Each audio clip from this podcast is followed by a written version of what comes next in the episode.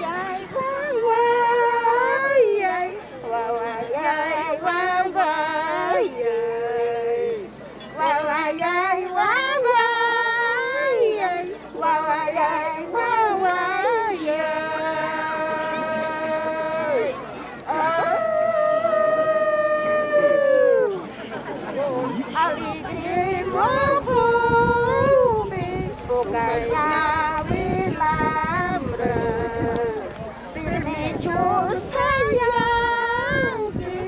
Hola amigos, bienvenidos al episodio número 12 de la tercera temporada de Por las Rutas de la Curiosidad. ¿Qué tal Daniel? ¿Cómo estás? Muy bien Jorge, aquí con las maletas listas porque vamos a ir a un lugar que me he dado cuenta que ya vamos visitando algunas veces así como ruteros de la curiosidad. Tal vez es uno de los lugares en el que más hemos estado. Nos referimos a la provincia de Huanta en el departamento de Ayacucho. Así es, eh, nos trasladamos hasta, hasta la región de Ayacucho, volvemos a visitar eh, la provincia de Huanta, una tierra realmente muy bonita, Daniel, tiene un clima em, que a mí particularmente me gusta, he tenido la suerte de, estar ahí, de caminar por, por esta mítica calle de cinco esquinas, por ejemplo. También he tomado la rica chicha de siete semillas, que yo recomiendo mucho cuando se reactive el turismo, puedan, puedan visitar y, de todas maneras tienen que sí o sí tomar esa chicha de siete semillas o por ahí alguien quiere tomar una, chicha de, de, molle también, también son, son muy ricas. Y efectivamente nos estamos trasladando hasta la provincia de Huanta, pero antes, antes de entrar Daniel a, a conversar un poco sobre todo el contexto bastante bastante eh, eh, fuera de la, de la no, no, no, sé si decir fuera de la historia, pero al menos fuera de la historiografía tradicional. Quiero este, hacer una pausa activa, como dicen los, los chicos de los dos viejos kiosqueros. Saludos para ellos, sí. Y, y, en realidad, em, bueno, eh, agradecer, agradecer, agradecer a, en primer lugar, a la Academia Nacional de la Historia del Perú, porque el último viernes, mediante una ceremonia virtual, nos eh, dieron un reconocimiento a Daniel y a mí, justamente por, por, lo que estamos haciendo ahorita, ¿no? Por la difusión histórica que realizamos con, eh, por las rutas de la curiosidad y con Stalkers también. Sí, un reconocimiento que nos llenó de mucha alegría, nos llena todavía mucha alegría, pero claro, en su momento cuando nos comunicaron que éramos acreedores a este, a este diploma que nos han dado al mérito junto con otras personas eh, em, por, en el tema de difusión histórica, sin ser historiadores en nuestro caso, porque siempre lo hemos dicho, no somos comunicadores de profesión ni historiadores, solo somos dos personas a quienes la historia, aunque redunde mucho la palabra, nos gusta mucho, nos apasiona y hemos tenido pues este eh, la suerte ¿no? de, que, de que la Academia Nacional de la Historia reconozca nuestro esfuerzo, nuestro trabajo a través de por las rutas y nos hagan llegar pues este reconocimiento y a través de una ceremonia con muy bonitas palabras ¿no? por parte de la doctora Margarita Guerra, que es la presidenta, la doctora Miriam Salas, que es secretaria, el almirante Francisco Yávar, que fue nuestro invitado. Eh, hace, hace ya poco más de un año cuando conversamos sobre Miguel Grau en uno de nuestros programas más este, recordados que tenemos. Bueno, eh, realmente nos llenó de mucha alegría, mucha satisfacción el escucharlos y, recibir este reconocimiento, ¿no? Que como comentamos Jorge, nos, nos en realidad nos, nos, sirve como un aliciente para continuar trabajando y brindando contenido para todos quienes nos escuchan que sabemos que están tan interesados o hasta más en la historia que nosotros. Así es, bueno, eh, una especial deferencia, claro está, al, almirante Yavar, que tuvo unas palabras eh, muy bonitas en el momento de la presentación. Eh, y bueno, también extender nuestra felicitación a, las demás personas que junto a nosotros también tuvieron este reconocimiento del 2020-2021 y también obviamente agradecer a los ruteros que se conectaron a la ceremonia, muchos de ellos nos han dejado ahí en, la propia ceremonia unos comentarios muy muy bonitos eh, y que conforme iba transcurriendo la transmisión y también en el chat de por las rutas íbamos leyendo los comentarios de los chicos y de las chicas eh, con especial consideración. Y la verdad es que em, yo creo que, particularmente yo me siento muy, muy halagado, muy halagado, pero también eh, muy sorprendido por cómo, por cómo todo esto ha ido desarrollándose y cómo el podcast nos ha permitido conocer a, tan buenas personas que de alguna u otra forma también se han sumado al proyecto y nos brindan desde su, desde su propio ámbito consejos, feedback, apoyo, nos prestan sus voces, han sido invitados de los episodios. Entonces eso definitivamente es muy importante. También agradecerle a, nuestro amigo David que ha hecho el, ha, cortado el, extracto del video en donde participamos, que ya lo estaremos subiendo por ahí a nuestras redes. Y nada, ya finalizamos ya esta parte en la que hablamos de nosotros, que no es, felizmente no es, no es común. Y ahora sí, nos metemos. Claro, pero había que decirlo. Había, que, agradecerlo. Es cierto, sí. Y, eh, por supuesto, por supuesto. Y bueno, em, yo decía hace un momento, Daniel, que estamos ante un episodio histórico que la historiografía clásica pues no lo tiene tan presente. Y de hecho, eh, iniciamos el episodio preguntando, ¿alguna vez escuchamos de Iquicha, de la revolución de Iquicha o de la República de Iquicha? En realidad creo que antes de saber que podíamos tocar este tema, eran muy pocas las veces que podíamos haber escuchado este, este lugar en realidad que es Iquicha. De repente, cuando uno busca esto, este, este sustantivo en YouTube, por poner un ejemplo, va a encontrar danzas, estampas también, bueno, no, no las no sé cuál si habrá danzas, estampas, danzas, en este caso folclóricas. Eh, que se da en esta, en, este, en esta región, ¿no? Que bueno, vamos a ver acá también el día de hoy que si bien en la actualidad existe un pueblo llamado Iquicha, que está en el departamento de Ayacucho, vamos a ver que a lo largo de la historia esta denominación en realidad es bastante, bastante difusa. Uno diría es un pueblo, son varios pueblos, es una región, o, incluso es algo que va más allá, que no es una entidad geográfica, sino de repente un grupo de personas que se hacían llamar o se harían llamar iquichanos, porque son de Iquicha, pero Iquicha de repente, como te digo, no es un lugar geográfico. Entonces vamos a tratar de, eh, conversar un poco acerca de esto y, y, de repente podemos ver acá el título también del programa, ¿no? ¿Por qué le hemos puesto quizá entre comillas la República de Iquicha? Claro, porque en realidad yo creo que muchos de los ruteros que están escuchando este episodio todavía tienen un signo de interrogación ahí prendido, porque todavía no les hemos absuelto este interrogante. ¿A qué nos referimos en primer lugar con la República de Iquicha y qué tiene que ver Guanta en todo esto? Muy bien, eh, justamente hoy día vamos, eh, yo te hacía la pregunta, Daniel, porque eh, en realidad en el colegio, por ejemplo, en ningún momento y yo, yo creo que hasta el momento todavía no se habla de este acontecimiento particular. Acontecido ahí nada más, apenas acabó la batalla de Ayacucho.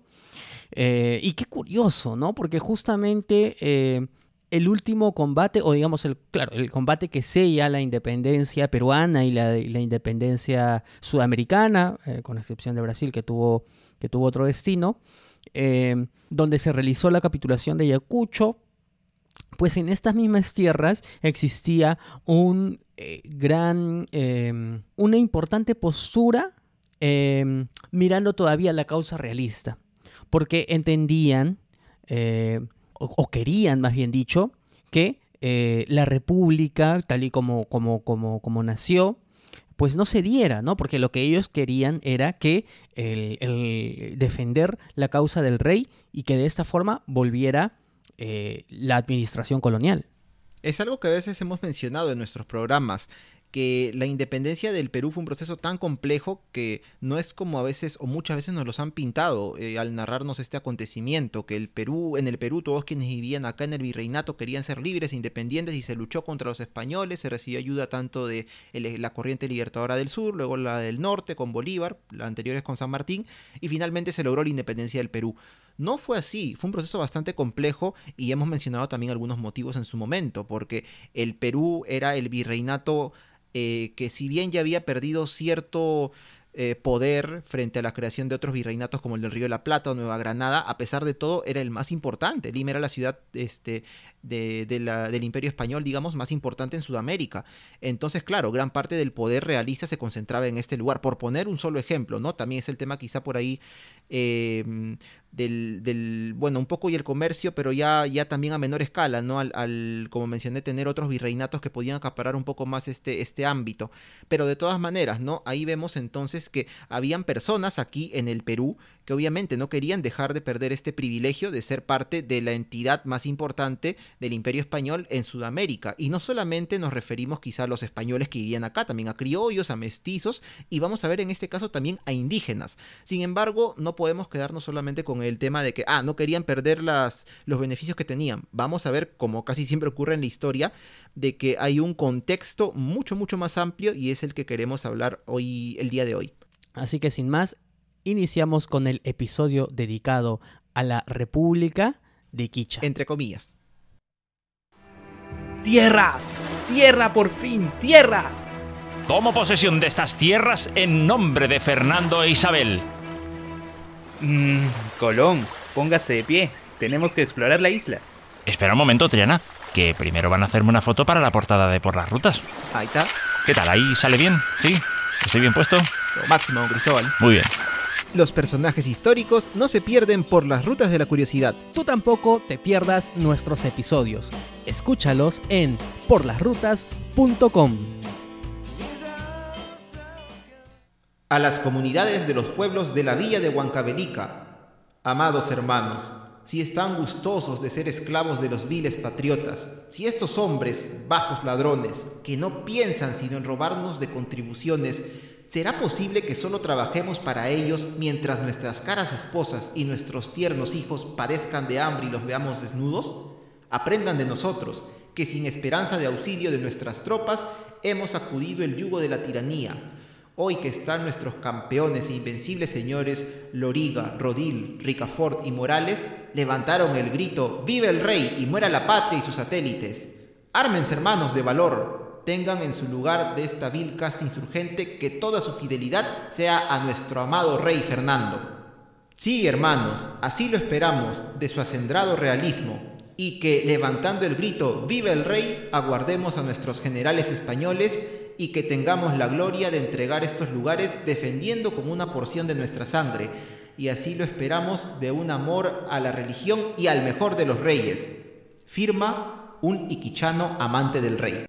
Un iquichano amante del rey. Lo que acabamos de escuchar es una proclama de los rebeldes eh, denominados de Iquicha, autodenominados de Iquicha, entre los que se encontraban y de quien vamos a hablar hoy día también con profusión, José Antonio Navala Huachaca porque cuando revisamos algunos nombres de la historia, incluso ya hablando de, del proceso de la independencia, del primer militarismo, de las fuerzas entre realistas em, y, bueno, y la fuerza libertadora, yo no había escuchado hablar de este nombre de José Antonio Navala Huachaca, y sin embargo es... Em, de, bueno, no, es que haya participado en, otras, en otros procesos, pero en este en particular tuvo un protagonismo bastante importante. Pero bueno, lo que acabamos de escuchar efectivamente es una proclama eh, dedicada a juramentar o a manifestar la lealtad que se tenía con el rey Fernando en tierras que ya eran republicanas porque efectivamente estamos en Guanta.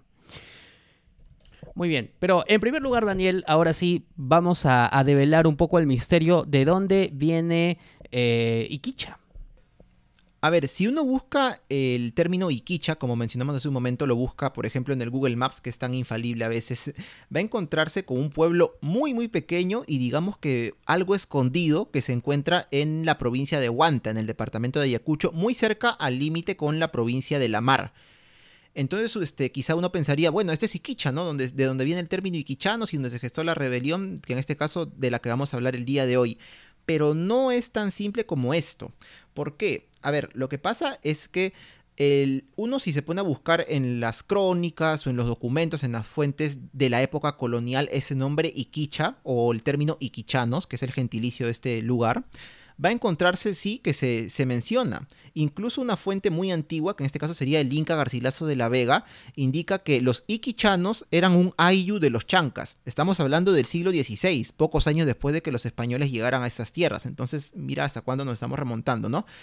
Entonces, una vez más, Garcilaso decía que los iquichanos eran un ayu de los chancas. Pero ¿qué pasa? Hay eh, una observación que hace la historiadora Cecilia Méndez en, uno de los artículos que vamos a dejar también en como fuentes, como referencias de este episodio, en el que claramente indica, ¿no? nosotros cuando escuchamos la palabra ayu, que es una palabra que viene del quechua, muchas veces la asociamos con que, ah, un ayu, es un conjunto de personas, de familias, que es verdad. Ah, entonces uno se imagina eh, de repente un pueblo, ¿no? Una pequeña aldea, en este caso en los Andes, de repente, o en el Perú prehispánico, en donde vive estas, viven estas personas y se dedican, qué sé yo, pues a cultivar, etcétera, ¿no? Ah, ese es un ayu. Entonces, si los iquichanos eran un ayu de los chancas, entonces de repente eran un pueblo este, de toda esta, esta confederación, ¿no? De, de los chancas.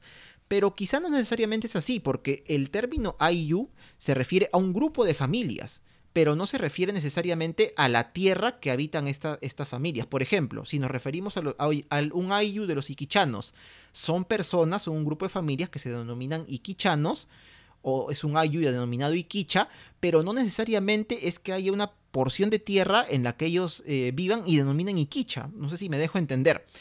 Entonces, eh, al intentar a veces traducir, y esto sí ha pasado, palabras prehispánicas, de idiomas prehispánicos, en este caso el quechua, y adecuarlas al español, por ahí podemos eh, em, desvirtuar un poco el significado de las mismas, ¿no? En este caso de la palabra ayu, y por eso es que quizá en estos tiempos de coloniales o coloniales, uno va a encontrar que iquicha o el término iquichanos se menciona pocas veces, pero se menciona, pero sin dar una localización o ubicación específica de este lugar. Entonces, de todas maneras, llegado ya eh, la época más o menos de la independencia del Perú, es decir, la década de 1820, es que el término iquichanos se empieza a mencionar con más frecuencia, tanto por parte de las autoridades, primero coloniales, luego republicanas, como también de parte de las personas que viven acá y forman parte de estos rebeldes, ¿no? Esta, esta revuelta que se va a formar, se denominan también iquichanos. Y de todas maneras, este, este término iquichano se refiere eh, como no está definido exactamente y se refiere al pueblo de Iquicha, que empieza a ser mencionado como tal a partir también de esta época, de la década de 1820. Antes no se menciona el pueblo de Iquicha, que sí existe hasta el día de hoy. Entonces se menciona como iquichanos a personas que vivían en diversos pueblos como San José de Sexe, como Chalguamayo, como Chaca, como Carhuarán, como Macachacra, como Huamanguilla e incluso Uchurajay, que bueno, están conocidos por los tristes sucesos que hubieron ya muchos años después, hace 35 años más o menos, ¿no? Durante la época del terrorismo. Pero mira, Uchurajay tuvo su papel ahí en, aquella época. Vamos a ver que incluso se dio una, un combate en este lugar.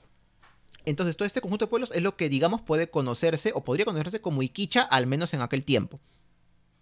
Así es, y de hecho que cuando, cuando estuvimos preparando el programa y bueno, tú encontraste, Daniel, este, este interesante bueno, documento de trabajo denominado El poder del nombre o la construcción de identidades étnicas y nacionales en el Perú, eh, mito e historia de los iquichanos de Cecilia Méndez Gastelumendi, justamente iba en el sentido del que tú también vas, ¿no? Porque ella menciona de que realizó una búsqueda exhaustiva de documentos producidos durante estos años, entre el 1800 hasta el 1840, 50, em, eh, con el fin de encontrar eh, referencias a Iquicha como espacio geográfico, ¿no?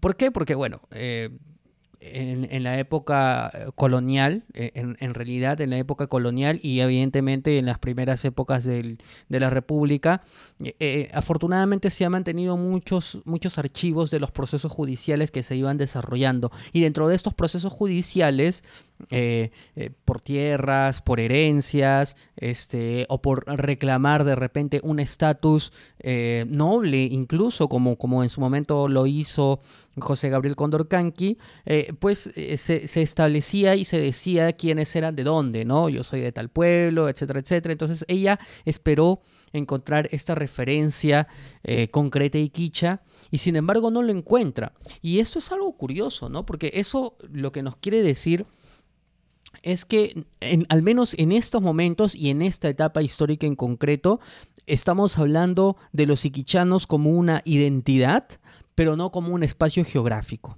Y hay que tenerlo muy en cuenta porque el espacio geográfico en realidad va a estar dispuesto y compuesto, mejor dicho, por eh, los, los, centros poblados que tú acabas de mencionar. Algunos de ellos. Entre ellos, algunos de ellos, claro. Eh, eh, ahí, bueno, yo personalmente he tenido la suerte de estar en Chaca, como te comentaba Daniel antes de la, de la grabación. De la zona altoandina de Huanta, sí. De la zona altoandina de Huanta y estuvimos con en un viaje muy bonito que hicimos en, si mal no me equivoco, en el 2013 con los chicos de, Sangre Andina. Em, y, pasamos por otros centros poblados y de hecho... Em, bueno, desafortunadamente incluso para cuando fuimos observamos que todavía había una brecha muy importante de vulnerabilidad porque ahí te encuentras con pobreza y con pobreza extrema. Eh, y, te encuentras con que al menos cuando fuimos, con que eh, no, eh, digamos, la presencia del Estado es, es, bastante, bastante limitada, ¿no? Y no se ofrecen los servicios que deberían de ofrecerse. no tenía, por ejemplo, señal celular, ¿no? Solamente para, para, dar un ejemplo, que yo sé que esto viene este, concesionado a través de una empresa privada, pero vamos, es que... estas, estas zonas también tienen el derecho de estar comunicadas. Cerramos paréntesis ahí y ahora ya que hemos identificado justamente toda, toda esta zona, vamos a irnos un poco al contexto en el que va a desarrollarse esta, e, e, este, este episodio histórico bastante peculiar, porque, y, lo hemos mencionado muchas veces aquí en, en Por las Rutas, ¿no? Que si bien en el colegio nos enseñaron de que cuando se produce y cuando llega don José de San Martín con toda la expedición libertadora del sur y posteriormente viene Simón Bolívar para reafirmar y, reafirmar y consolidar el proceso independentista, eh, se nos enseñó pues que efectivamente todos los que, los que habitaban el virreinato peruano querían ser libres e independientes. Sin embargo, Posteriormente nos hemos encontrado con que no era así, con que en realidad mm, estuvimos eh, lo que tuvimos fue un conflicto civil, prácticamente una guerra civil, eh, luchando a peruanos contra peruanos, indígenas contra indígenas. Bueno, los criollos, este creo yo que sí eran quienes estaban más interesados justamente en conseguir el proceso independentista. Pero bueno, aquí hay un dato interesante dentro de todo esto. ¿Por qué? Porque eh, para entender por qué, a diferencia de otras regiones, eh, Guanta específicamente tenía una y, desarrolló posterior a la batalla de Ayacucho un sentido de mayor pertenencia con la realeza española, hay que entender y comprender su situación demográfica. Vamos a poner en este caso esta, información que hemos recopilado justamente en un libro que hemos utilizado como fuente, el cual es De la guerra a la rebelión, Wanta, siglo XIX, de Patrick Husson, que es un historiador francés. Este libro él lo escribió eh, o lo, como una tesis en los años 80 y lo publicó como libro en el año 92. Igual, este, por ejemplo, es algo curioso porque uno lee el libro y va a ver que se mencionan muchos, incluso algunos casos, problemas que existían en el Ayacucho del tiempo en el que este historiador hizo su, su tesis, ¿no? O sea, inicios de los 80. Entonces no menciona aún el tema del terrorismo. Y eso es algo importante porque seguramente muchos pueblos que existían en aquel tiempo y que hasta estaban identificados como iquichanos sus habitantes, probablemente desaparecieron durante la época del terrorismo, porque en la época del terrorismo desaparecieron pueblos. Uchurajay desapareció el Uchurajay viejo, digamos, donde se dio una batalla, que vamos a hablar nuevamente de esto, un combate en este contexto, desapareció en los años 80. Ya lo hablamos en nuestro episodio de Uchurajay, la espiral del terror. Y bueno, eh, se fundó eh, luego en una nueva zona, pero démonos cuenta, ¿no? Este, como este, este libro, a pesar de todos estos datos que quizás se quedaron un poco ahí en esa época, sí nos trae información interesante, como lo mencionaste, sobre la composición demográfica. Vamos a eh, explicar un poco acerca de ella para poder entender más o menos un poco el contexto. Para el más o menos el año 1802, eh, habían algunas provincias o partidos dentro de la Intendencia de Huamanga. La Intendencia de Huamanga era una división administrativa dentro del Virreinato del Perú que este, pues, em, estaba dividida justamente en partidos, es lo que se llamaba, ¿no? Y er, correspondía más o menos a lo que actualmente es el departamento de Ayacucho. Y estos partidos o provincias estaba Huamanga, estaba Andahuaylas, estaba Parinacochas, estaba Huanta, estaba Anco, estaba Cangallo y estaba Lucanas. Y aquí vamos a encontrar unos números bastante interesantes, porque vamos a encontrar, Jorge, por ejemplo, que en la provincia o partido de Huamanga, donde estaba la capital, que es Huamanga, o Ayacucho, la ciudad más importante, la cantidad de españoles y mestizos era mayor a la cantidad de indígenas. En esta provincia había 52% de españoles y mestizos y 48% de indígenas. A diferencia de las provincias restantes en las que el número de indígenas sí era mayor en proporción al número de españoles y mestizos. En este caso, por ejemplo, era en la provincia de Lucanas, en donde había una mayor cantidad de indígenas, el 90% de la población lo era, y específicamente en el caso de Huanta, vamos a ver que el número de indígenas era 73% o la proporción, mientras que el 27% de la población era español o mestizo uno diría, bueno, un número diferente a la provincia de Huamanga, que era la principal de esa zona. Es verdad, pero ¿qué pasa?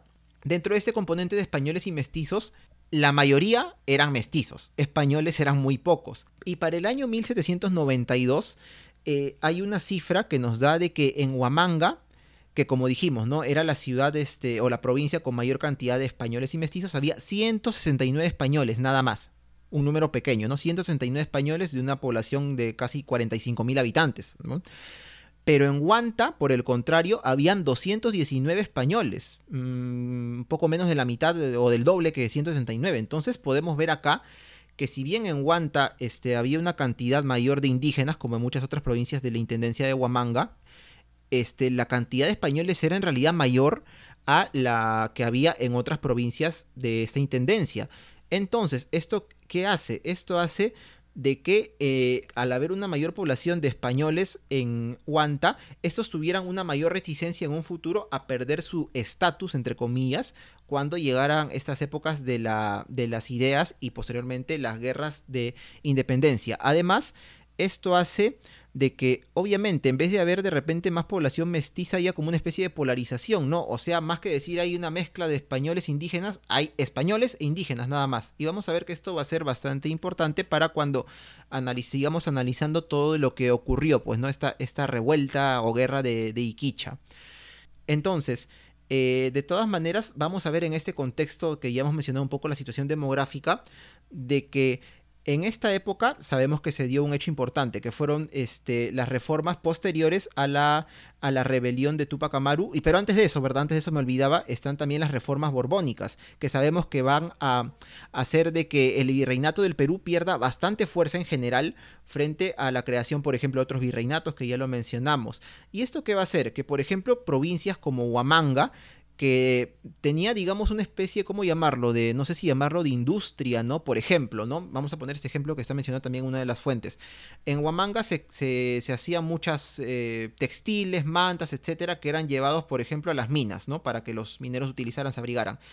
Al haber ahora una menor cantidad de, de digamos, de producción en las minas, entonces en, esto hacía de que en Huamanga hay una menor cantidad de, demanda por estas mantas textiles.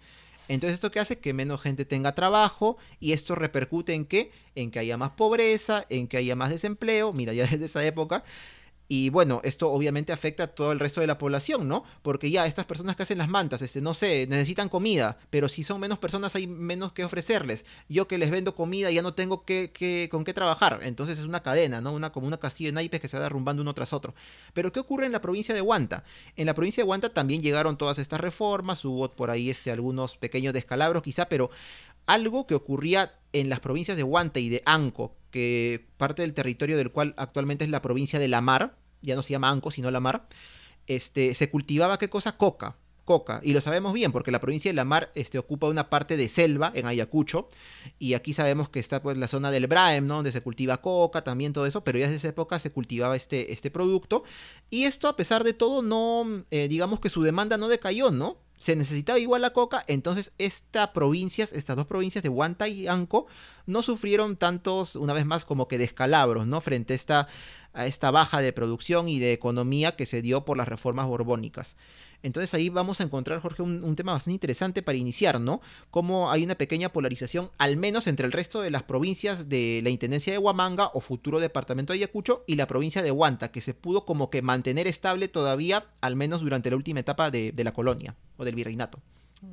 Que se pudo mantener estable, pero claro, Em, económicamente, económicamente. Se, ve, claro, económicamente, pero bueno, se venían, se venían vientos de cambio, ¿no? Se venían vientos de cambio que al fin y al cabo van a, repercutir también en toda, en todo el contexto en el que se vive en esta, en esta provincia, porque bueno, muchas veces cuando nosotros estudiamos la historia a veces la estudiamos desde Lima nada más y no nos damos cuenta la importancia también de la dinámica que se vivía en otras partes de el virreinato peruano, posterior República Peruana.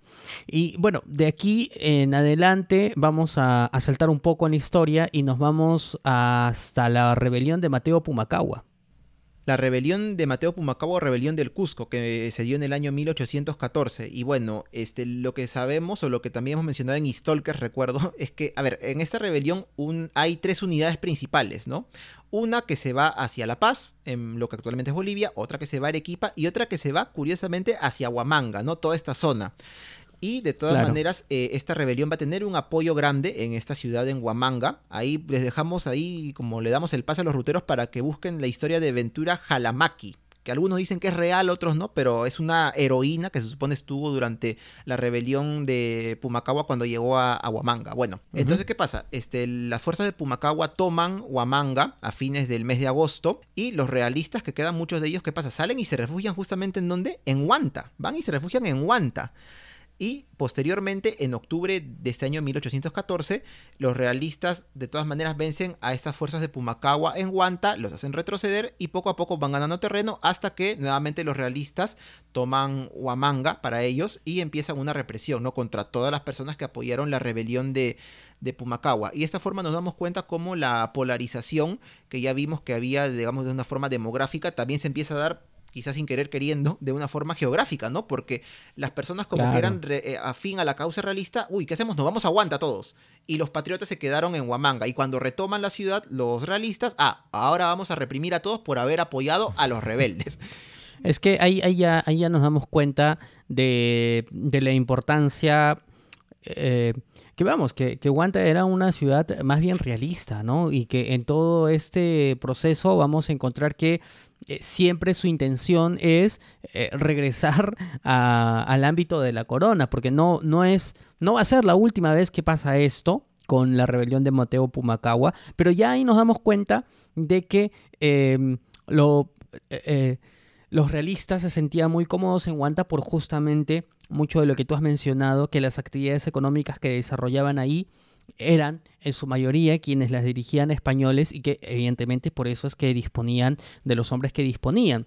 Porque a veces, eh, eh, digamos, eh, a veces como que nos cuesta un poco em, parar un momento, cuando contamos historia, pararnos un momento y comprender realmente que, toda, es que todos estos acontecimientos son acontecimientos en realidad bastante Em, contraproducentes para la productividad, ¿no? E, e, es que, y no solamente para la productividad, para la vida de las personas también. ¿Cuántas vidas se pierden? Eh, ¿Cuántos cultivos se pierden? ¿Cuántas personas se vuelven pobres? Eh, eh, y, esto no lo digo con el ánimo de, decir de que no, que el proceso independentista estuvo mal de ninguna forma, porque bueno, ya sabemos que los, cambios históricos así muy profundos normalmente vienen en formato de revoluciones o en formato de, de, rebeliones o, de guerras civiles. Claro, tiempos difíciles. Por ahí si alguien piensa que va a poder hacer o que se va a producir un gran cambio sin estas vías, bueno, la verdad es que es un poco difícil. Eh, pero al menos para que nos dé para comprender también un poco la mentalidad de, de, quienes habitaban Guanta en ese entonces. Em, y, ese es un punto, creo yo, importante. Pero bueno, eh, sigamos en el tiempo, Daniel, porque si no, el, no, no, no, nos va a alcanzar el tiempo, luego. El tiempo no se detiene. Por supuesto. Y de hecho, que em, como parte de este proceso independentista, en Huamanga, eh, Arenales proclama la independencia el primero de noviembre de 1820. Estamos hablando incluso antes de que San Martín venga y declare la, independencia aquí en la Plaza de Armas de Lima y otras plazas. Así es, el primero de noviembre, como dices, Día de Todos los Santos de 1820, el general Arenales proclama la independencia en Huamanga, también se comenta con adhesión de la población de este lugar. Pero ¿qué pasa? Que la alegría no duró tanto, ¿no? Porque a finales de noviembre justamente lo, este, Huamanga es tomada nuevamente por fuerzas realistas. Eso pasó con Lima, incluso lo sabemos posteriormente. Los, realistas volvieron, bueno. ¿Y qué pasa? Durante este tiempo, de todas maneras, los partidos o provincias de Huanta y Anco, que ya los mencionamos, se mantuvieron leales a la corona durante este tiempo. Eh, se mantuvieron leales, tanto así que el virrey La Serna va a otorgar un escudo para Huanta, para la ciudad, nombrándola la fiel e invencible ciudad de Huanta. Y aquí te digo, Jorge, no sé si tú alguna vez has visto el, escudo de armas o el escudo de la ciudad de Huanta. Bueno, lo estoy viendo ahorita porque has, has hecho un muy buen trabajo recopilando las fuentes. Y, y justamente aquí yo estoy viendo el escudo de Wanta, que es un escudo, a ver, para que los ruteros rapidito, mientras estoy diciendo estas palabras, estoy haciendo tiempo para que ellos agarren al Google, pongan escudo de Wanta y yo creo que ya lo deben de haber encontrado. Y si no, pongan pausa. Y vamos a encontrar a, a un hombre, ¿no? Porque el escudo es un hombre llevando otro escudo. Y llevando una porra. Claro, este hombre con esta porra se le llama un Hércules. Me imagino con estos términos de blasones y escudos, bueno, que son un poco enredados, pero ahí hay una fuente que hemos encontrado, le hemos puesto para que vean el video. Es como un Hércules, como se le llama, ¿no? Con una vestido con una piel en el escudo original, con una especie como de tela en el escudo modificado y tiene un escudo, valga la redundancia, donde se ve un castillo y ahí se lee también justamente la frase jamás desfalleció, obviamente en referencia a Huanta, que siempre se supone se mantuvo fiel a la corona española incluso después de la proclamación de la independencia en Lima. Eh, bueno, de todas maneras, como vemos, ¿no? Entonces Huanta era, y como lo mencionaste, Huanta este, llegó a ser un foco, digamos, realista, ¿no? Durante, durante este tiempo, por el contrario, por ejemplo, de otra ciudad, otros lugares de Ayacucho, como Cangallo. Cangallo, por el contrario, así como Huanta fue condecorada por el virrey La Serna, Cangallo fue declarada una ciudad heroica eh, por la naciente república, ¿no? Del Perú que empezaba a gestarse entonces, ¿no? Estaban ahí el tema de los morochucos, ¿no? Gente de Cangallo, indígenas sobre todo, claro, que eran afines a la causa patriota, así como los, vamos a ver que los iquichanos eran afines a la causa realista, los morochucos lo eran a la causa patriota. Pero ¿qué pasa? Entonces, ya luego de esto vienen todos los temas este, relacionados ya a la consolidación de la independencia de nuestro país. Viene posteriormente en diciembre de 1824 la batalla de Ayacucho, eh, que se dio pues la independencia tanto del Perú como de gran parte de Sudamérica. ¿Y qué pasa? Ya nomás en 1825, ya en los, en los primeros meses, el gobierno decide pues castigar a la provincia de Huanta. ¿Por qué? Por haber apoyado obviamente a los realistas. Tanto así que le dirigen una carta al todavía intendente de Huanta, quien se llamaba Mariano Maldonado. Y esta carta en parte decía lo siguiente, cito textualmente. El general en jefe del Ejército de Liberación decreta que la provincia de Huanta, por haberse rebelado contra el sistema de la independencia y de la libertad, deberá pagar una multa de 50 mil pesos para compensar los errores y males que ha hecho sufrir a nuestro ejército al destruir todos los equipos de los oficiales, entre otros crímenes. Serán dispensados únicamente los pueblos de Huaychán, Acosvinchos y Quinoa para recompensar su buen comportamiento entre el 6 y 10 del mes pasado, cuando nuestro ejército se estacionó en Quinoa. Además deberán continuar pagando los antiguos impuestos hasta que lo decía su excelencia el libertador dictatorial. Todo Bolívar, Bolívar, Bolívar. 50. ¿Quién será? ¿Quién será? Todo Bolívar, todo Bolívar, Católica San Marcos. Bueno. No, no se me ocurre, ¿no? Pero Daniel, ¿qué hablas? En, en el, en el proceso independentista, por supuesto que no hubo, no hubo ningún dictador ni, ni nada por el estilo. Eso es lo que tú Estuvimos ahí No, no, referencia a Simón Bien Bolívar. Sí, sí, sí. bien gobernados. Pero es curiosa esta carta porque eh, más adelante vamos a ver que también van a haber comunicaciones oficiales de parte del gobierno, pero incluso cuando ya despierta la, rebelión en sí misma, van a ir en otro sentido, ¿no? Va- van, van a ir en otro aspecto, van a ir un poco, en un sentido incluso un poquito más paternalista con respecto a las personas que se están levantando en esta zona con el fin de perdonarlos. Pero bueno, eso, eso ya lo vamos a ver un poquito, un poquito más adelante. Lo cierto es que una vez que se supone que ya la República debía de funcionar como tal, en Lima pasa algo. En Lima pasa eh, que a Simón Bolívar se le ocurre que lo que necesitaba era una constitución eh, que lo nombre como dictador vitalicio. Eh, Esto pues en mérito a las ideas que él tenía, incluso de, de unir países, de que él sea el gran dictador y que su hijo lo suceda, qué sé yo. Bueno, ideas de, ideas de Bolívar. Entonces, para que se pueda validar esta constitución y se, y se ofrezcan elecciones en, en- en el Perú, en la República Peruana, eh, el ejército tuvo que moverse a distintas zonas para justamente garantizar la seguridad. Y al moverse el ejército, porque hasta ese entonces había un contingente más o menos importante en, en Ayacucho, y al trasladarse prácticamente dejan la carta libre para que se reaviven estos ánimos de eh, no continuar y no seguir siendo parte de la República Peruana, sino de eh, levantarse en armas, tomar territorio y poder, eh, según ellos, eh, que nuevamente el rey tome la, la- la posta del Perú, ¿no? Y podamos continuar siendo virreinato. Y todo esto, el primer síntoma que vamos a tener es un tema de, em, de contribución que tenían que eh, realizar los indígenas, porque aquí, aquí también hay un tema, ¿no? Porque supuestamente cuando, cuando San Martín llega, eh, pues quita la obligación de los indígenas de estar, de, de- de- de tributo. estar prá- prácticamente pagando por, por, por estar vivos, ¿no? Que era el tributo indígena. Pero claro, se va a San Martín y posteriormente el tributo indígena regresa, pero regresa con otro nombre, ¿no? Entonces ahí es para, para tenerlo en cuenta. Lo cierto es que se tenía que pagar una especie de diezmo eh, y aquí es cuando eh, las personas que estaban dentro de estas zonas dicen, ¿saben qué? Ya no vamos a pagar más y nosotros nos vamos a quedar con este dinero. Quizás podríamos decir, ese es el primer atisbo y el primer indicio de lo que va a ser la rebelión de Kicha, de la que vamos a hablar en el siguiente bloque.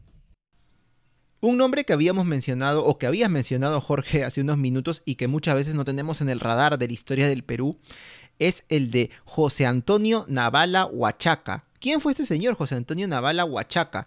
¿Quién fue José Antonio Navala Huachaca? Cuéntame, cuéntame. A ver, fue uno de los principales líderes de esta revuelta de Iquicha que iba a empezar eh, eh, desde el año 1825. Pero vamos a, a comentar un poco acerca de él porque su biografía en realidad no es tan larga. Lamentablemente no se tienen tantos datos de este señor que nació con el nombre de Antonio Huachaca. Se sabe que nació a fines del siglo XVIII en un lugar, algunas fuentes nos dicen San José de Iquicha. Otras fuentes, como Patrick Husson en este libro que hablamos, este que está como referencia y lo hemos puesto, dicen que nació en San Pedro de Iquicha. Pero ¿cuál es el problema? Estos lugares tampoco los hemos podido, digamos, ubicar exactamente en el mapa. Tú buscas San José de Iquicha o San Pedro de Iquicha y no hay, simplemente. Buscando un poco, hemos visto de que San José de Iquicha también se le conoció antes o después, bueno, o mejor dicho, durante la época ya, este, primeros años de la República, como San José de Santillana o claro, a fines del siglo XIX, perdón, me estoy acordando recién, se le conoció como San José de Santillana y posteriormente como San José de Sexe, que es capital del distrito de Santillana. Y San José de Sexe es un pueblo que actualmente existe en el departamento de Ayacucho. Así que ese puede ser el Por pueblo, supuesto. claro, el pueblo de origen de Antonio Huachaca. San Pedro de Iquicha, bueno, Husson indica de que allí en San Pedro de Iquicha aún hoy está la tumba de Antonio Huachaca y recuerda la memoria del legendario guerrero iquichano. Quizá, pienso yo, porque no hemos encontrado más indicios de San Pedro de Iquicha, se refiere al pueblo que aparece a secas como Iquicha, ¿no? Actualmente en el, en el mapa. Puede ser cualquier Pero otro ese lugar. es un, un- un- claro, porque ese además es un pueblo moderno en el tiempo, ¿no? Es decir, no, no, no estaba como tal Claro. puesto al momento en el que él vivió. Claro, eh, Puede ser. Ni cuando murió. no, claro, ¿no? puede ser. Son hipótesis porque no se han encontrado ninguno de estos lugares y creo que las fuentes tampoco se ponen de acuerdo. Entonces está en la nebulosa no solo el año de nacimiento, sino incluso el lugar, que hay dos lugares proba- probables, pero no se sabe. Se sabe que, bueno, simplemente para terminar esta parte, fue campesino, este Antonio Huachaca, pero tampoco era una persona de origen noble, ¿no? No era un curaca, ni hijo de curacas, no. Ninguna fuente registra esto. Y afuera de, y fuera de eso, no hay más datos sobre la biografía del Claro. de él. Pero, pero, pero lo que sí, sí parece que haber, haber indicios suficientes es que era una persona de una personalidad bastante, bastante importante, bastante imponente. Sí, claro. Mira, eh, en 1813 ya aparece él en una revuelta contra autoridades coloniales. Esto es un poco, un poco raro, ¿no? Bueno, no raro, es que en realidad Puede pasó, y parecer, pasó, mu- puede parecer. pasó, pasó, pasó mucho aquí en este contexto este, en el que algunos eran, eh, eh, digamos, este, se oponían al, al, no sé, al virreinato, pero luego luchaban por la causa real y luego luchaban por la causa patriota. Bueno, en fin. Pumacagua, Pumacagua. Entonces, por ejemplo, Pumacagua, eh, que ya, bueno, él tiene sus razones propias, ya, ya haremos Eso el sí. programa de la rebelión de, de Cusco, em, en la que él le dice al intendente, cito textualmente, porque había un problema, una revuelta, como les decía, ¿no? Si el señor intendente es juez, yo también tengo buena vara. Él manda en la ciudad, yo mando en mi aldea. Así que, bueno, ya sabemos que Antonio Huachaca tenía buena vara, según él. Era, era de armas tomar el hombre, ¿no? Y, eh, y- y- y es lo que te digo, ¿no? Curiosamente, un año después, en 1814, se, en- se enrola en el ejército realista y participa contra la revuelta de Mateo Pumacagua. Entonces, bueno, yo creo que al menos en estas circunstancias era una persona inteligente y sabía cuáles eran sus oportunidades y, sabía aprovecharlas, ¿no? Que también, que también es, un poco, es un poco eso. Pero bueno, además de él, eh, hubieron otros, otras personas, otros iquichanos, podríamos decir, que participaron y que tuvieron una, un cierto protagonismo en toda esta rebelión. Entre ellos, por ejemplo, podemos mencionar a Tadeo Choque, quien fue un coronel. Huachaca lo nombró coronel dentro de esta revuelta y según pues, se puede inferir, probablemente era una especie de rival de Antonio Huachaca. Pero ¿qué pasa? Que Choque perdió, digamos que prestigio. ¿Por qué? Porque llegó a ser capturado durante esta, esta revuelta que hubo. A diferencia de Antonio Huachaca, que prácticamente murió con aquella condición de nunca fue capturado, ¿no? O sea, lo vencieron a veces sí, pero nunca lo capturaron.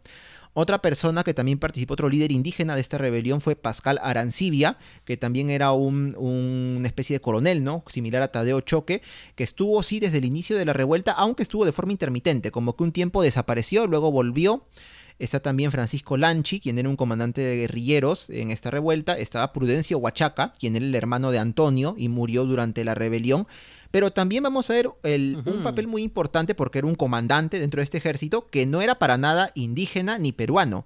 ¿Quién era? Era Nicolás Soregui. Nicolás Soregui era un, un militar o un oficial, bueno, no recuerdo su rango en el ejército realista, pero era franco-español y participó en esta revuelta como uno de los comandantes junto con Antonio Huachaca y Tadeo Choque. Y algo, algo curioso de él es que cuando lo capturan, porque lo capturaron junto a los demás, excepto Antonio Huachaca, que nunca fue capturado, le toman declaraciones, ¿no? Oye, ¿por qué has participado en esta revuelta? Y él empieza a dar una declaración bastante extraña. Incluso en esta declaración dice que estuvo a punto, le dieron ganas de matar a su mujer, a su esposa pero desistió y se fue por otro lado y lo capturaron y lo hicieron general y dijeron al final tanto que en aquella época las autoridades le dijeron, ¿sabes qué? Tu historia no nos la creemos, ¿no? Está, está muy sacada de contexto. Y de todas maneras, bueno, vamos a ver de que eh, algunos de ellos van a tener algunos castigos, ¿no? Al terminar la revuelta, quizás eso lo podemos dejar para, para el final. Eh, pero vamos a ver acá cómo, este, si bien la mayoría de los componentes del ejército de Antonio Huachaca, tanto o, de mejor dicho, de los iquichanos liderados por Antonio Huachaca, eran en su inmensa mayoría indígenas, también vamos a encontrar algunos españoles, ¿no? Porque junto con Nicolás Oregui habían, habían al menos dos, digamos que oficiales en este ejército que eran españoles justamente, y también incluso había un sacerdote. Todos ellos van a tener al final un, un castigo por parte de la República claro, porque dentro de los procesados creo que no solamente hubo, sino hubieron dos sacerdotes que cumplían em, papeles distintos, ¿no? Uno de ellos hacía el tema de la eh, digamos, era el administrador, era el administrador de la rebelión, ¿no? Que manejaba los recursos y todo ello. Y es que, hablando un poco sobre, sobre esta retención del, de, este diezmo, bueno, de este tributo que, que, que, tenían que pagar, justamente les sirve para hacerse pertrechos y ya a partir de aquí empiezan a, a maquinar, empiezan a pensar qué es, cuáles son sus objetivos. Y de hecho, uno de sus objetivos es eh, bueno, hacerse prácticamente con el sur del país, ¿no? Hacerse con Ayacucho, eh, tomar la plaza ayacuchana, robarse las armas eh, que, se encontraban ahí y a partir de ahí cortar la comunicación entre Lima y Cusco y contagiar de toda esta rebelión a la zona sur del país. y curiosamente reciben una especie de ayuda inesperada porque dos batallones de los húsares de Junín no sé qué pasó con ellos, no sé, un día se levantaron, em, me imagino que habrán tenido una pesadilla y de pronto dijeron, ¿saben qué? Yo no sé qué hago aquí, yo no sé qué estoy haciendo usar de Junín, yo no quiero, no tengo nada que ver con la República, me voy a unir a la rebelión de Iquicha. O, de repente comieron KFC en la noche y les cayó pesado y levantaron de mal humor de repente. Ah, bueno, si es así, ahí sí los entiendo, porque, porque eso sí me ha pasado. Y bueno, eh, lo, cierto, lo cierto es que em, dos batallones de, la, de, los Usras de Junín se unen. Y bueno, a, partir de aquí dicen, los, rebeldes dicen, bueno, ya, ya está, ¿no? Ya, ya con esto tenemos suficiente para, para iniciar nuestros movimientos y em, realizan su plan, que es atacar a Ayacucho. Sin embargo, este plan, pues parece que no estuvo muy bien planificado, parece que no, y quizás debieron sentarse y, organizarse un poquito mejor para saber cómo es que tenía que irles, pero en realidad nos encontramos con que em, la, guarnición encontrada en Ayacucho, porque ahí estaba el batallón Pichincha, eh, y otras escuadras de los usuarios de Junín, pero que sí, sí seguían, ellos sí habían comido ligeros, digamos, de noche, y seguían, seguían eh, la causa Fieles, a, la patria, fieles a la pues, república que ya estaba establecida, y eh, se desarrolla un combate en Corihuilca, que está en las cercanías de Ayacucho, y los rebeldes de Quicha pues fueron fácilmente derrotados. Sí, y bueno, de todas maneras, antes de llegar a esta, a esta intento de toma de Ayacucho que tuvieron eh, los iquichanos, el, el cual se dio durante el año 1826, este, los rebeldes hay que tener en cuenta que ya habían tomado Huanta. Que claro, en algún momento estuvo como que, que me parece bajo control patriota, este, pero bueno, ellos llegaron a tomar Huanta, pero también ¿por qué? Porque en Huanta sí había una guarnición pequeña de soldados eh, de la República del Perú en este caso ya, pero claro, porque se estaba movilizando, como dijiste, ¿no? Ya los ejércitos que estaban reunidos en la Sierra Sur empezaron a moverlos para todas partes para que, bueno, estuvieran distribuidos y pudieran sofocar, me imagino, este, me imagino que revueltas de este tipo que tranquilamente podrían haber ocurrido por otras circunstancias o algunas muy parecidas eh, en otros lugares del Perú. Eh, bueno, de todas maneras, pues esta, esta, ya hablamos un poco de las causas de esta, de esta rebelión, ¿no? Este, el tema económico que viene desde mucho tiempo antes, desde que el Perú era virreinato, siglo XVIII. Estamos también viendo, por ejemplo, de que en este lugar, por ejemplo, en, en toda la zona de Huanta, las tierras que había en general de campesinos y todo, eran tierras pequeñas, no quizá grandes haciendas ni nada de eso, tierras pequeñas, y eso permitía de que los campesinos y también, porque no, los dueños de las tierras se movilizaran entre un lugar y otro y hubiera como que mucha comunicación entre, entre ellos, ¿no? Es un, un factor que de repente se pueda tomar en cuenta de por qué es que se llegó a este punto eh, en esta zona, pues, ¿no? Y estos este, rebeldes que eran llamados ya iquichanos, este, tuvieran hasta cierto punto algo de éxito en sus rebeliones. Bueno, como mencionaste, Jorge, eh, los rebeldes son repelidos cerca de Ayacucho. Eh, y el general Santa Cruz eh, es enviado a esta zona desde Lima este, para poder tomar acciones, ¿no? Este, castigar a las personas que habían participado en esta revuelta y cuando llega se inicia la represión contra los campesinos eh, guantinos e iquichanos, se incluye también acá, ojo, en el encarcelamiento de mujeres, violación de mujeres también, encarcelamiento de niños, se las agarraron, bueno, no solo contra los rebeldes, sino también contra sus familias, ¿no? Y obviamente esto va a generar de que pues estos me imagino que sintieran todavía cierto rencor y decir, oye, no se supone que tú, la patria, nos ibas a tratar bien, la república, pues no vemos nada de eso, ¿no? ¿Y qué pasa? Que en octubre de 1827 los iquichanos que no se rendían vuelven a planificar las cosas y vuelven a tomar Huanta. Vuelven a tomar Huanta, otra vez hay una reducida guarnición este, republicana, ¿no? Por lo que logran entrar a la ciudad y nuevamente su objetivo es tomar Ayacucho para hacer ese tema de cortar los suministros entre Lima y Cusco y, y digamos que aislar ¿no? a la capital y al sur.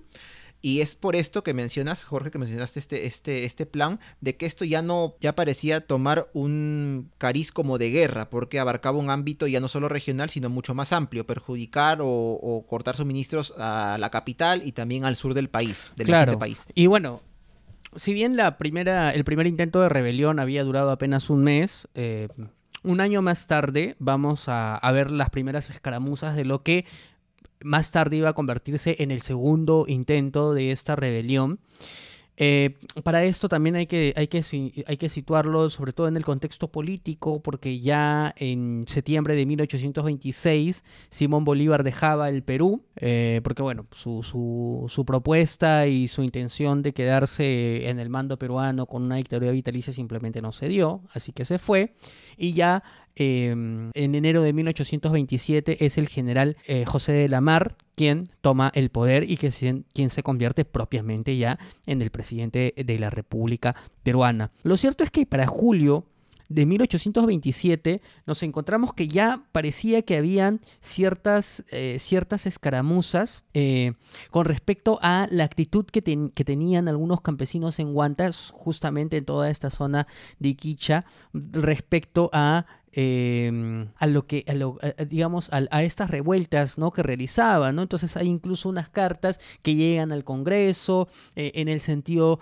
en el que prácticamente denuncian que estos campesinos no están o, o- no, no se adecúan a las normas ni a la república y quieren seguir causando, causando el caos.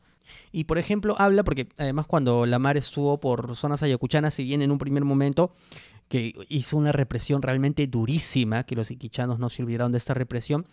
Ya en la última parte dijo, bueno, eh, vamos a ser un poco más indulgentes este, y vamos a conceder algunos perdones. Mira lo que dice un informe desde Huanta hacia el Congreso. Abro comillas, dice. Es pues incuestionable que las medidas suaves han inflamado la audacia de los perturbadores y que siendo necesario abrazar un partido para cortar la discordia no se presta otro que la fuerza. Mas, habiendo probado la experiencia los amargos frutos que produjo su despliegue, es de recelar que se renueven con mayor perjuicio nuestro. Los páramos inhabitables en que se guarecen los extraviados los pone a cubierto de todo ataque, fatigan e inutilizan la tropa, que por otra parte no es posible que subsista acantonada en la capital de provincia sin arruinarla enteramente. Y bueno, hacen un pedido al Congreso. Lo cierto es de que eh, el Congreso eh, y, posteriormente el presidente de la República responden este, digamos, esta preocupación que ya se tenía en Guanta con más indulgencia. ¿no? Entonces, por ejemplo, hay una carta, eh, hay un indulto que el presidente Lamar dirige a los pobladores de Guanta.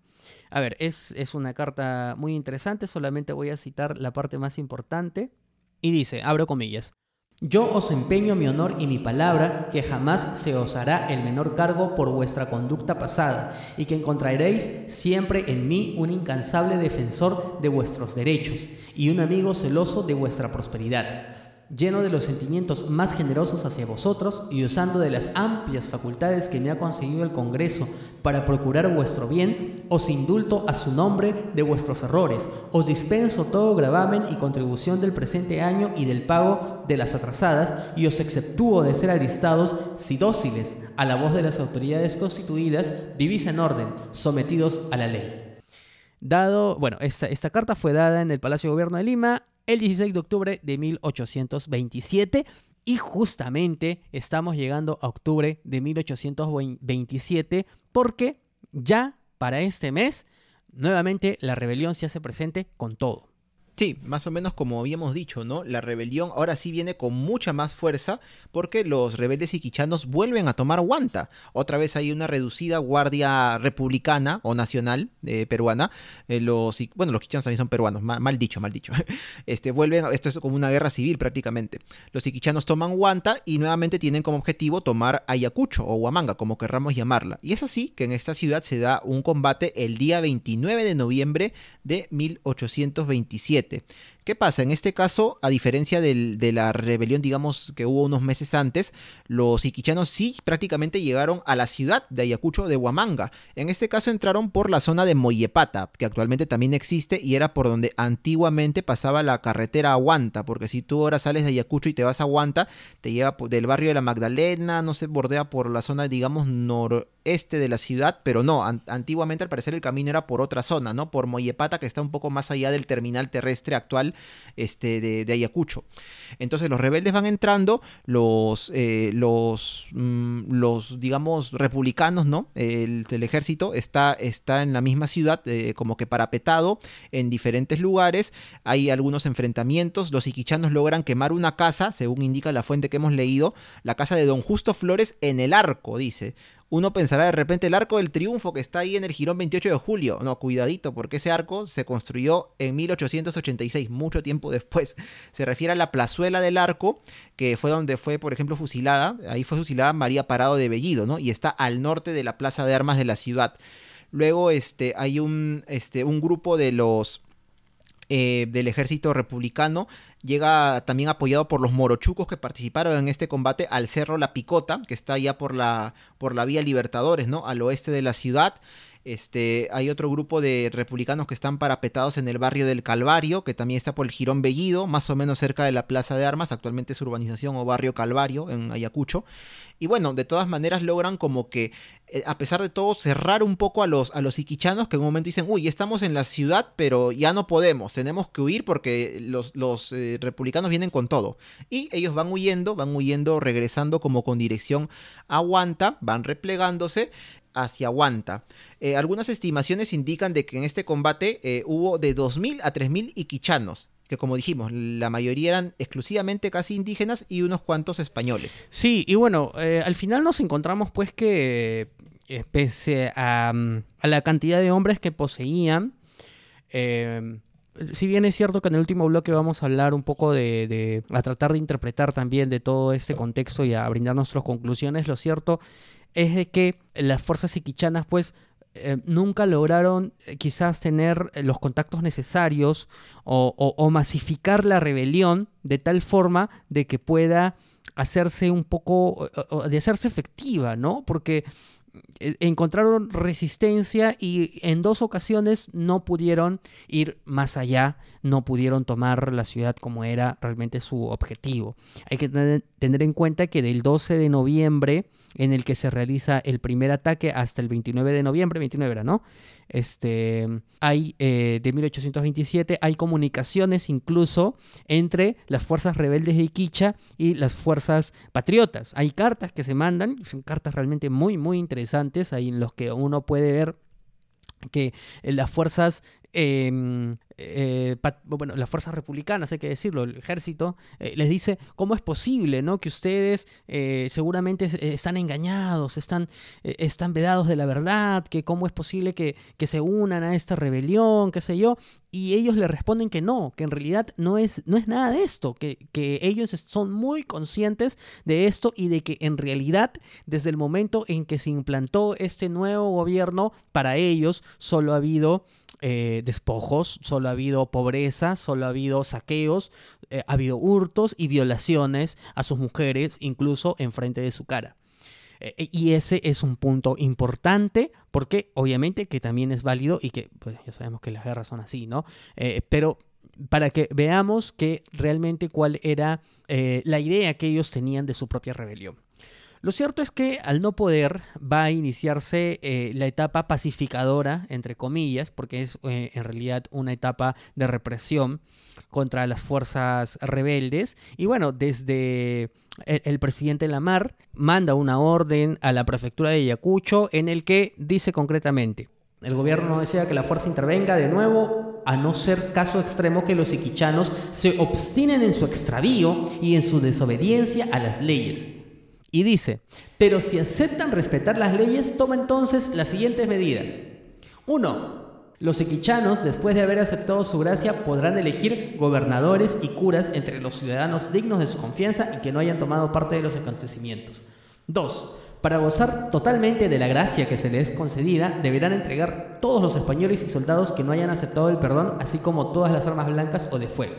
3. Los españoles no podrán residir en el departamento de Ayacucho y los jefes que no son oriundos de la provincia de Huanta tendrán igualmente que abandonarla. 4.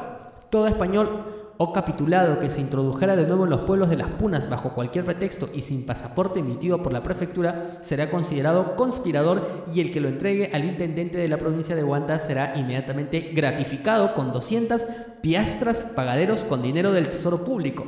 5. Los jefes oriundos de otras provincias que regresen a la de Huanta serán expulsados del departamento. Y 6. Si los iquichanos se someten a estas condiciones, no pondremos guarnición en la provincia de Huanta. Repito, no pondremos guarnición en la provincia de Huanta, entendiéndose pues un, ejército, ¿no? Para que, para que mantenga la administración.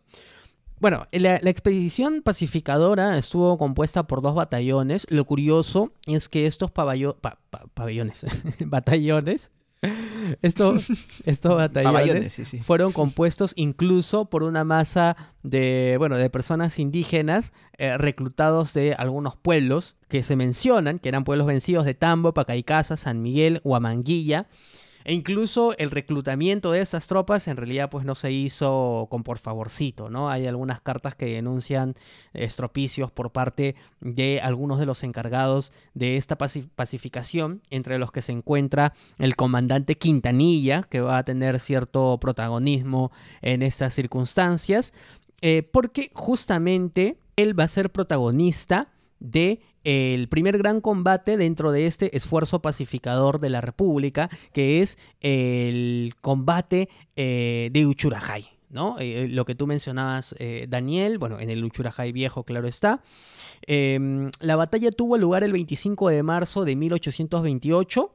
¿Y qué es lo que pasa? Que en Uchurajay eh, nos encontramos que la, la- cuestión principal de por qué se quería barrer con Uchurajay es porque ahí estaba la base de Huachaca. Era, era su base, era el lugar en donde, donde él comandaba sus tropas, bueno, las, las que tenía ah, para, para aquel entonces, donde estaba su familia, además, eh, sus hombres de confianza, tenía sus recursos, tenía su logística. Entonces, Quintanilla eh, le puso la mira a, a y efectivamente se produce el combate el 25 de marzo en el que eh, son derrotados las fuerzas rebeldes. Y aunque Quintanilla no logra capturar a Huachaca, a quien sí toma prisionero, prisioneros es a su esposa y a sus hijos. Ojo con eso. Los toma, los toma prisioneros, Huachaca termina escapando, pero bueno, continúa, continúa esta fuerza pacificadora. Continúa su camino persiguiendo pues a los iquichanos y a Huachaca, que obviamente se dice que no que nunca le perdonó a Quintanilla ni nunca le iba a perdonar el que haya pues eh, tomado prisioneros a su esposa y a sus hijos, a quien él al parecer los quería bastante, como bueno, creo que cualquier padre. Entonces las, los iquichanos continúan retrocediendo, retrocediendo, y en este caso ya en mayo de 1828 llegan a Jano, que es un pequeño pueblo que está prácticamente, prácticamente ya en la selva yacuchana, en la ceja de selva. Si uno lo ve en el mapa va a ver que es un pueblo que está ya en la zona donde el mapita parece todo verde, ¿no? lleno de árboles que corresponde a la selva. Y en mayo de 1828 tiene lugar un combate acá y acá los iquichanos son finalmente vencidos. Eh, eh, no recuerdo si es en este combate o en el anterior Uchurajay que se tomaron prisioneros, ¿no? Como dijimos, a, Tadeo Choque, este, Prudencio Huachaca murió, también este, Nicolás Soregui, el que era el español, ¿no? Franco-español que estaba acá en el ejército de los iquichanos, pero el único líder rebelde que no llegó a ser capturado, que pudo escapar incluso después del combate de Jano, fue Antonio Huachaca, ¿no? Aquí también empieza a formar aún más, a forjar esta leyenda que él tuvo, ¿no? De que lo vencieron pero nunca lo capturaron. Bueno, de todas maneras ya con este con esta derrota en Jano es que digamos que esta zona llamada Iquicha, ¿no? que como vemos tiene una es un poco nebuloso encontrar sus, sus límites exactos, ya prácticamente sí, aunque con represión logra ser digamos que pacificada. Ya las re- revueltas prácticamente se terminan al menos por un tiempo. eh, y bueno, es de esta forma como, digamos, la historia de la, la, la llamada República de Iquicha, que posteriormente le pusieron este nombre, eh, llega a su fin, ¿no? Vamos a mencionar también por qué le hemos puesto este título al programa, ¿no? Entre comillas, República de Iquicha. Sí, bueno, eh, ya básicamente eh, la rebelión se acaba porque, como decía, prácticamente no encuentran mayor éxito y no encuentran mayores conexiones para, para contagiar de esa chispa a, a las demás zonas del sur del país y hacer la, re- la rebelión más grande. Lo que sí es cierto es que hay un tema interesante. No recuerdo el nombre ahorita, pero hay uno de los rebeldes a quienes capturan y a quienes interrogan. Y a partir de este interrogatorio ha nacido la hipótesis de que este, este esfuerzo de rebelión iquichana en realidad estaba dentro de un contexto de rebelión eh, continental, ¿no? Porque se decía que los países de la Santa Alianza habían eh, logrado a- prácticamente conspirar y habían mandado de que, de que se establezcan movimientos eh, rebeldes, no solamente en Ayacucho, sino también en Ica y en otras zonas del, del- del Perú, que no recuerdo ahorita cuáles son. Y entonces, claro, hay por ahí alguien que ha sostenido que en realidad esto era parte de un movimiento un poco más importante, ¿no? Y que, y que en algún momento los españoles iban a mandar fuerzas para que eh, sean el, sostén y que refuercen estas, estas fuerzas rebeldes y que de esa manera la corona española se vuelva a hacer con el virreinato del Perú. Entonces, aquí, el punto es que en realidad esta, esta postura eh, se sostiene a partir de un, de, un solo interrogatorio, ¿no? Y que muy probablemente este rebelde eh, que- que fue interrogado sostuvo eso porque quizás eh, de parte de las, de las cabezas de la, de la rebelión eran, eh, eran el discurso que ellos utilizaban con respecto a los segundos, a los terceros y a los cuartos para que ellos sientan de que eh, su esfuerzo no era un esfuerzo aislado.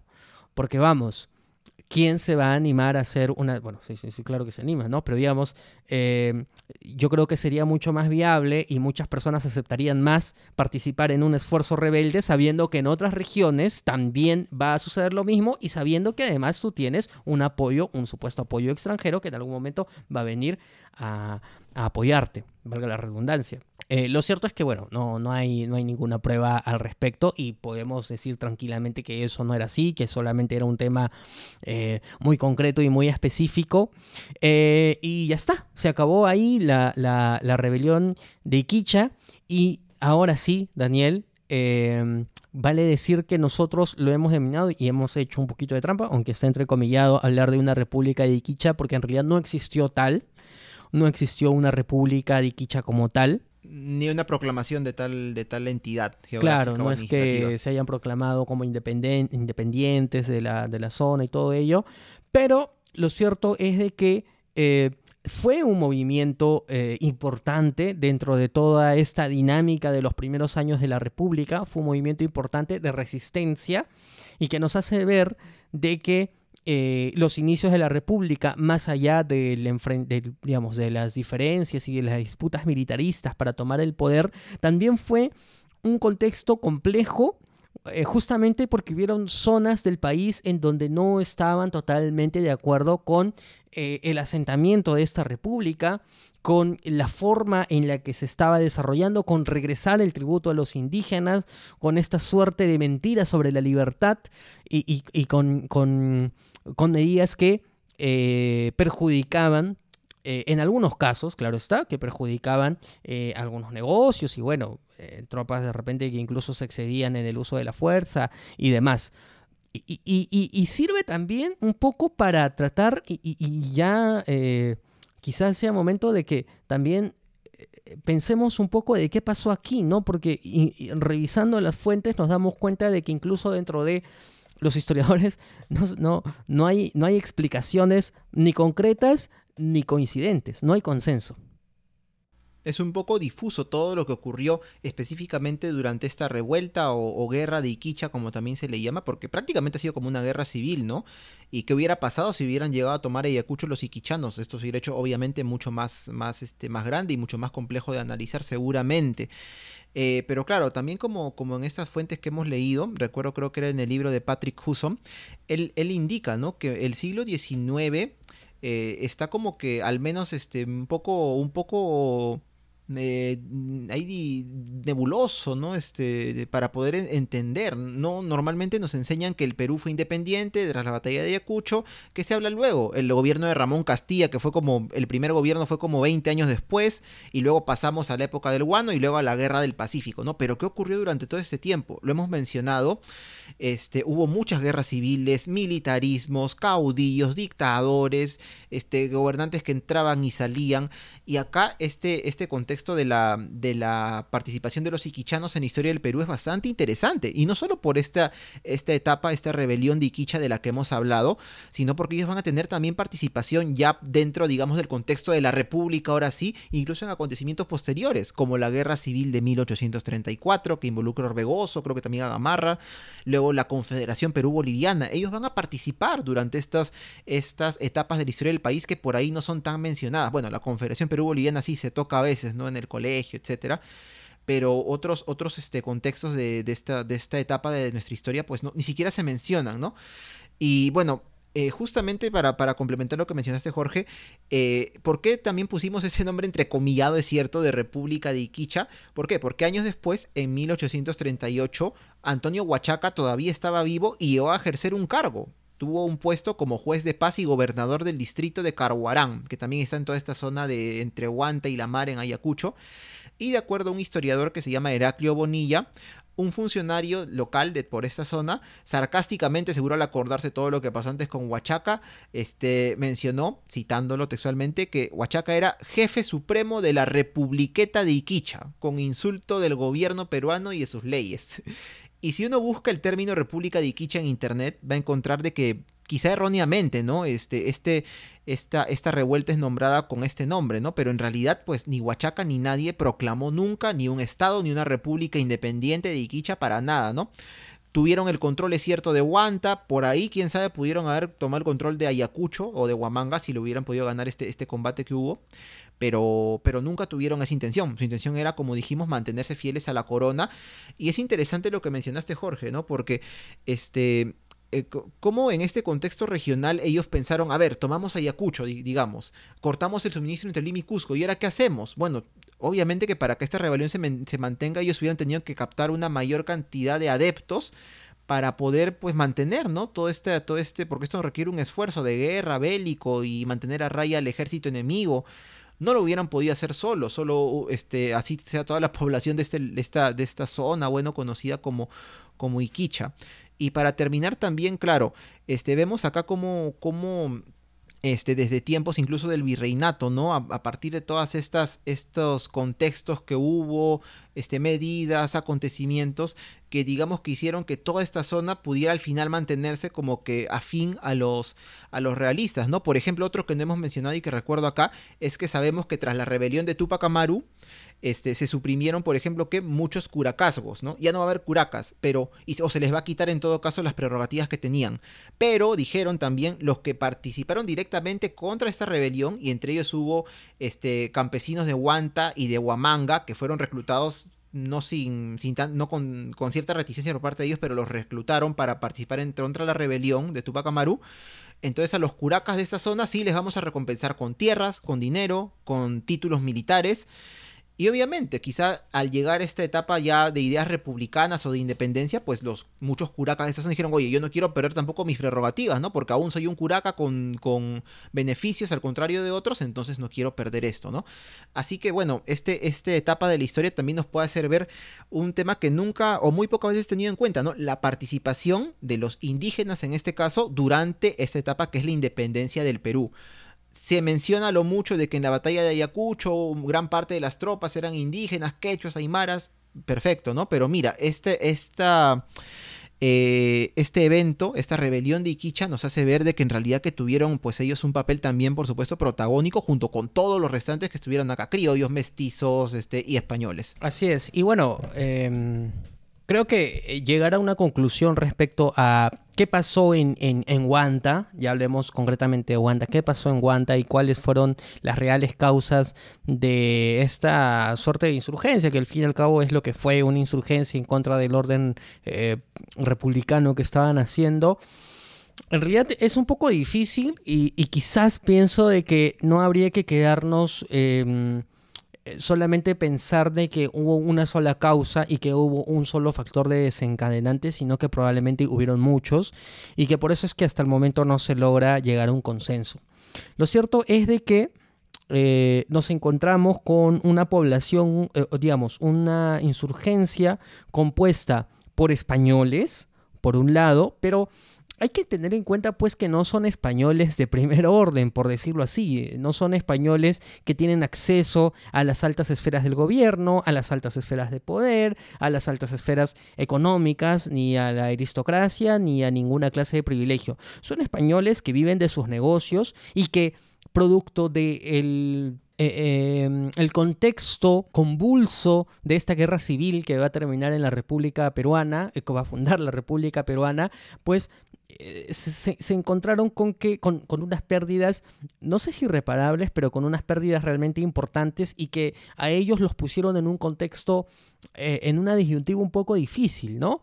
Eh, y seguramente allí parte de la explicación de por qué ellos no estaban conformes, a pesar de que ya había pasado, digamos, la situación un poco eh, la, más convulsa, eh, porque ellos no seguían conformes con este nuevo reordenamiento social, este eh, reordenamiento que se produce en la República, en la que ellos tampoco encuentran ningún beneficio, no encuentran ningún sitial especial del cual aprovecharse o aprovechar para incrementar sus recursos y en cambio eh, eh, viven los rezagos de toda esta, esta situación bastante caótica eh, en Huanta.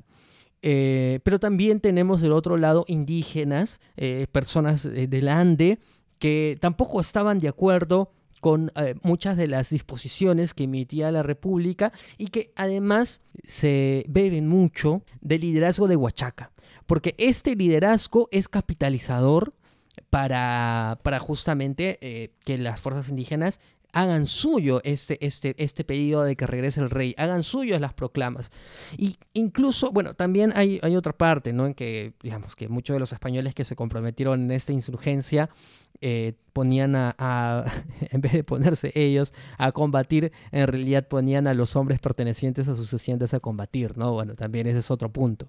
Ah, bueno. Entonces ahí no había mucha, mucha voluntad de por medio. Pero hubieron muchos que sí, que hicieron suyo este, este intento de que regrese la corona y que también se explica, es que hay un, hay un punto, ¿no? Porque eh, muchos de los indígenas lucharon de parte de las fuerzas realistas, eh, incluso ya dentro de los últimos combates del proceso independentista. Entonces, guarda cierta relación con este. con esta suerte de sentirse cómodo con eh, al menos la represión conocida, ¿no? Suena un poco feo, M- Más vale, el, el refrán, ¿no? más vale malo conocido que malo por claro, conocer. ¿no? Entonces, eh, quizás también fue un poco en parte eso y quizás también fue parte de que eh, evidentemente ellos también la sufrieron, ¿no? En, en temas económicos y en temas sociales y de este dentro de este proceso independentista y dentro de esta guerra eh, civil. En realidad estamos hablando de una intervención de ejércitos extranjeros en el Perú, que a veces no lo vemos de esa forma, ¿no? Lo vemos el ejército libertador, que es cierto, insisto, no se confundan, eh, no, no, solamente quiero ponerlo en contexto para verlo con ojos de las personas que vivían en ese entonces. Porque las personas lo que están viendo en ese momento son ejércitos, por ejemplo, cuando vino Simón Bolívar con su, con su ejército, eh, son en muchos casos ejércitos extranjeros que están haciendo una intervención en un país tercero. Y, Simón Bolívar empieza y barre con todo con el fin de dotar eh, recursos necesarios a su ejército para que pueda ganar. Eh, entonces, pero ¿cómo lo ven las personas de aquel entonces, las que están viviendo? Es decir, eh, no nos... Vamos, ha pasado apenas 200 años, menos de 200 años, en, ya hablando del 25, el 26, 27, 28, eh, y en realidad el sentimiento, es decir, eh, lo que nosotros podamos sentir es lo mismo que sintieron las personas de hace 200 años. No ha habido gran cambio, somos allí, seguimos siendo los mismos, no ha habido gran evolución en, en apenas 200 años. Es decir, eh, pongámonos un poco también a pensar en ello para entender y comprender todo este contexto y sobre todo para que por ahí alguien no se vaya de este episodio pensando que esto, eh, que digamos que, ah, aguanta, ¿no? Sí, qué mal, que, que eran pro españoles, ¿no? Que, que esto, que lo otro, porque no, porque por ahí no va, no va la intención tampoco de este episodio. No, no, aguanta, aguanta, pero de, no, no vamos aguanta, que es donde hemos estado el día de hoy.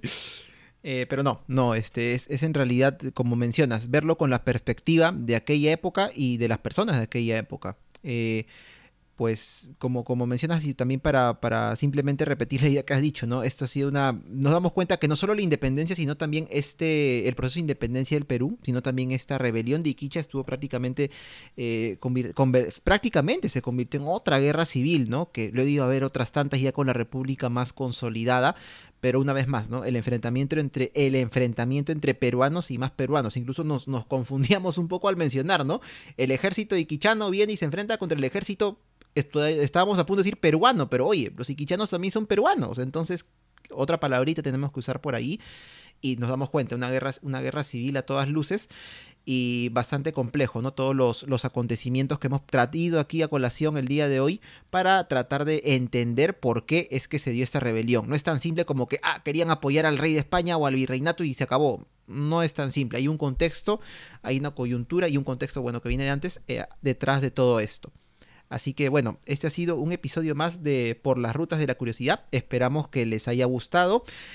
Y como siempre, si por ahí este, pueden darle una compartida, un like o sugerencias también, eh, estaremos muy contentos. Estaremos muy contentos porque con su suscripción, con su compartida, con su like, nos ayudan a llegar a más personas y a difundir y llevar un poquito más de historia a los oídos de todas las personas que, que aguantan nuestras voces.